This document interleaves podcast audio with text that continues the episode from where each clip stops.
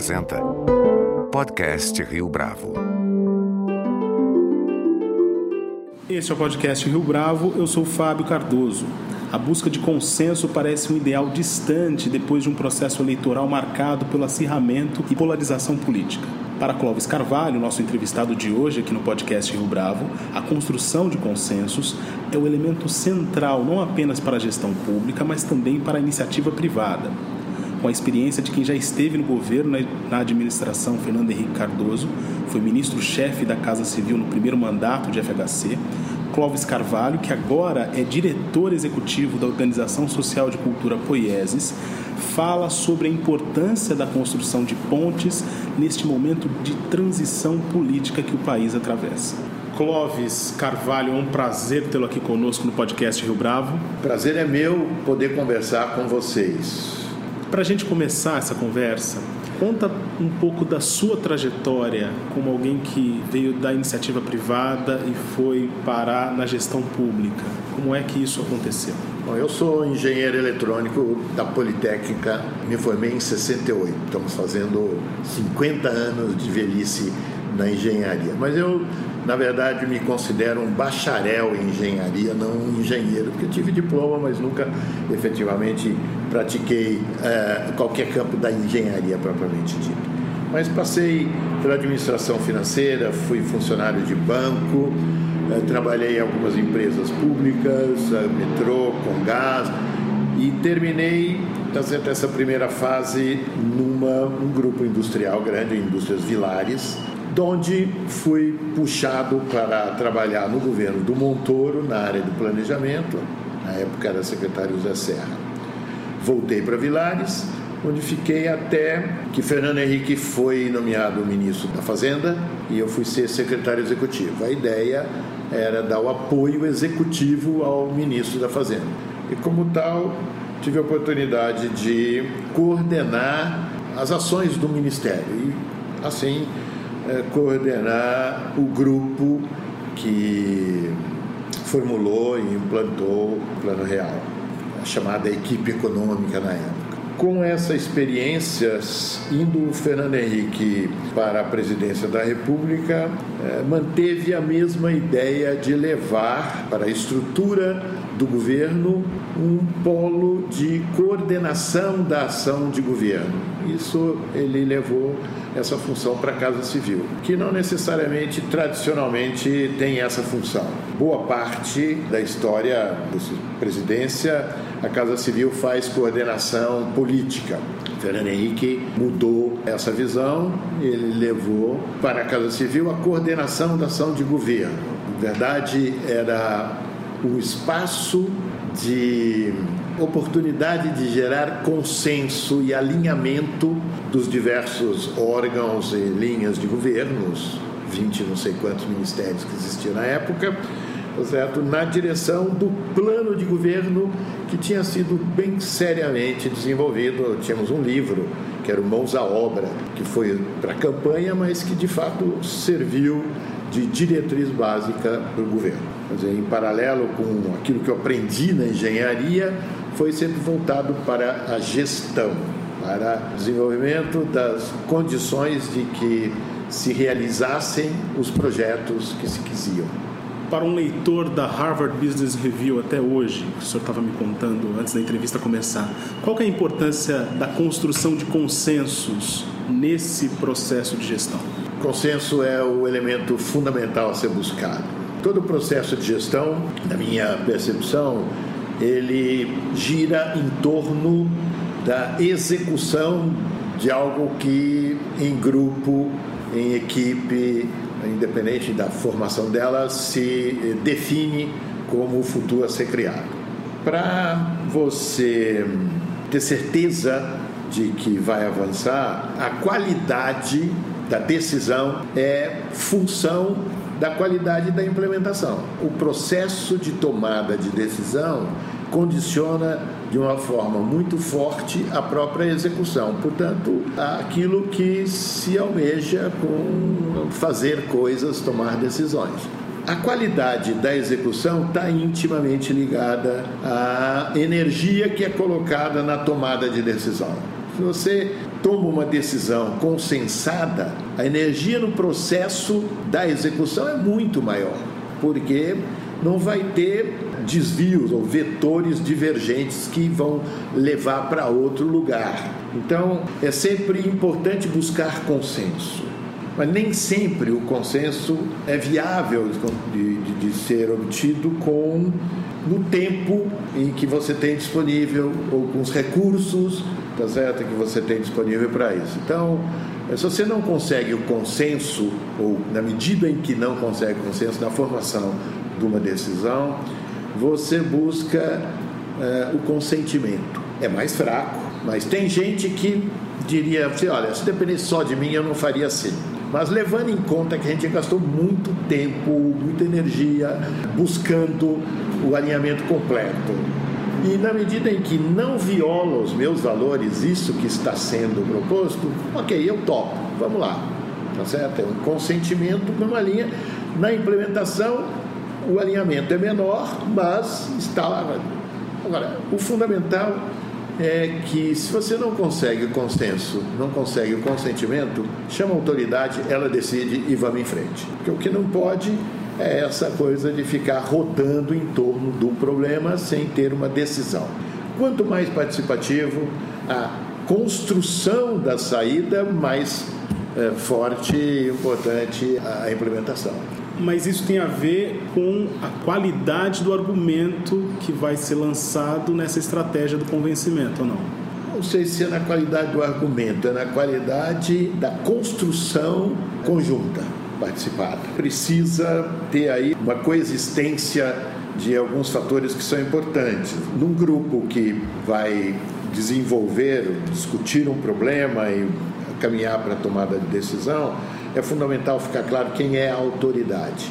Aquele que vai dizer sim, vamos fazer, não, não vamos fazer. Depois disso, você precisa estar participando, todos aqueles que podem ajudar ou atrapalhar a implementação da decisão, ou que se tome uma boa decisão. Quantas vezes a gente não viveu isso? Disse, ah, chama, vamos ter que resolver esse problema, chama fulano, ah não, fulano eh, ele é contra. Mais um motivo para estar tá aqui, para que ele seja contra agora, não depois. Precisa pôr tudo, todo o conhecimento lá. E finalmente tá certo? Precisa ter informação. O grupo não pode laborar na ignorância. Isso tudo, eu diria para você que ajudou muito na construção do plano real. É, a equipe, a gente chamava de equipe econômica, que formulou o, o plano, ela não obedecia a nenhuma hierarquia. Quem que estava lá, nós fazíamos reuniões duas vezes por semana, mais tal quem estava lá? Todo mundo que podia ajudar, eu podia trabalhar. Mas quanto tempo duravam essas reuniões, por exemplo? Uma hora e vinte de reunião, dez minutos de intervalo. Com aí essa sai... disciplina? Essa disciplina. E aí, sala fechada, não entra ninguém, não entra serviço de café, não entra a secretária para deixar recados, etc. Que nós tínhamos lá presidente do Banco Central, o ministro das Relações da Indústria e Comércio, tinha o presidente do Banco do Brasil, o jurídico do Banco Central, blá blá blá. Não, não se interrompe, porque é isso, isso em cima do quê? Não é da grande é, é, imposição de regra, não, não, é respeito, que é o valor fundamental tá nessa, respeito aos outros. E aí tinha outras regras de, de funcionamento da reunião, tá certo? Ninguém, não, fala, não se fala junto, é, não tem discussão dois a dois, a, a, a, a palavra circula pela direita. Todo mundo tem direito de falar e tem direito de ser ouvido. Esse é outro ponto-chave. Não basta eu ter direito de falar, mas a turma está conversando lá. Pô, não tem, não estou sendo ouvido. O coordenador ali não era autoridade, a autoridade estava no andar de baixo tá certo? Era o ministro que estava lá. E depois na Casa Civil, a mesma coisa, tá certo? A Câmara de Política Econômica foi quem conduziu depois a política econômica, era a área de formação de consenso na área econômica, que juntava todo mundo que estava envolvido nisso daí. A despeito de toda essa abordagem pragmática, o senhor não acredita que a política partidária possa interferir nesse processo? Não, no processo de tomada de decisão, não, ou só na medida em que você, no processo de tomada de decisão, traz também, tá certo, os representantes das posições partidárias. E nós tivemos muitas ocasiões é, esse tipo de, é, de participação na tomada de decisão, processos de definição, de desestatização, privatização, etc. e tal, se chamavam, inclusive, aqueles que iam conduzir o processo legislativo. O deputado Alberto Goldman foi relator da, da lei da alteração da lei do, do, monopólio da Petrobras e depois na constituição da ANP, a Agência Nacional de Petróleo. Muitas vezes participou desse processo interno de discussão para, de novo, a coisa fundamental, alinhar, tá certo, todas as forças é, com as participações de todos. Esse um pouco foi a ideia, retomando uh, do Fernando Henrique na função da Casa Civil. E isso, tá certo,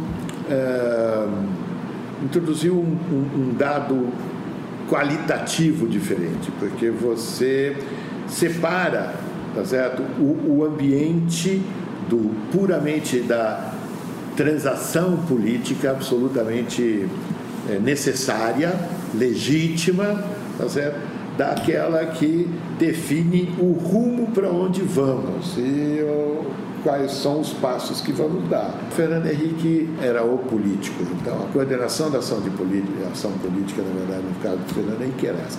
É, eu vejo com um pouco de preocupação, enquanto cidadão, obviamente, tá certo? Ou como quem observa o processo, né? Bateção de cabeça do Paulo Guedes e, e, e o Lorenzoni, né? Que não se trata, de novo, de definir autoridade, quem tem poder. O poder está bem definido quem tem, é quem tem voto. Essa bateção de cabeça pública, pior ainda do que a bateção de cabeça, de cabeça dentro.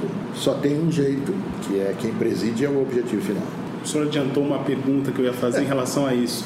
Ah, existe toda uma literatura ávida por detalhes e revelações sobre os bastidores da política. Tem série de TV, enfim, livros que foram publicados a respeito.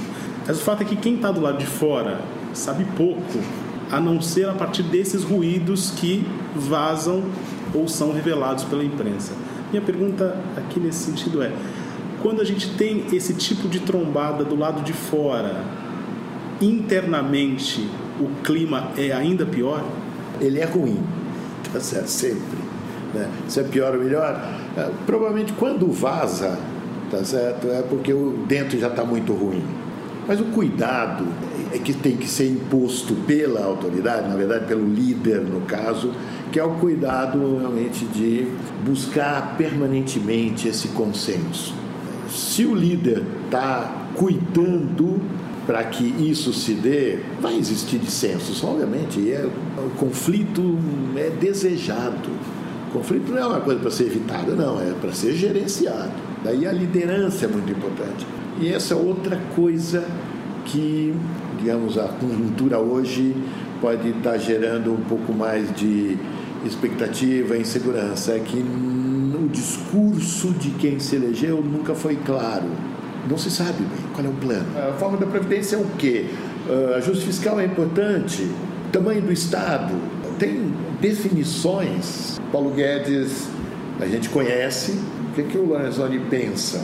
O que o projeto de governo tem? Vamos conhecer.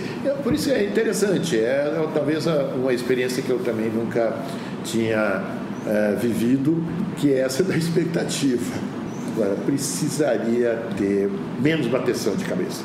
Nessa dinâmica de construção de consenso, as declarações polêmicas, que são ótimas para a imprensa, atrapalham ainda mais o processo? Claro, não tem dúvida.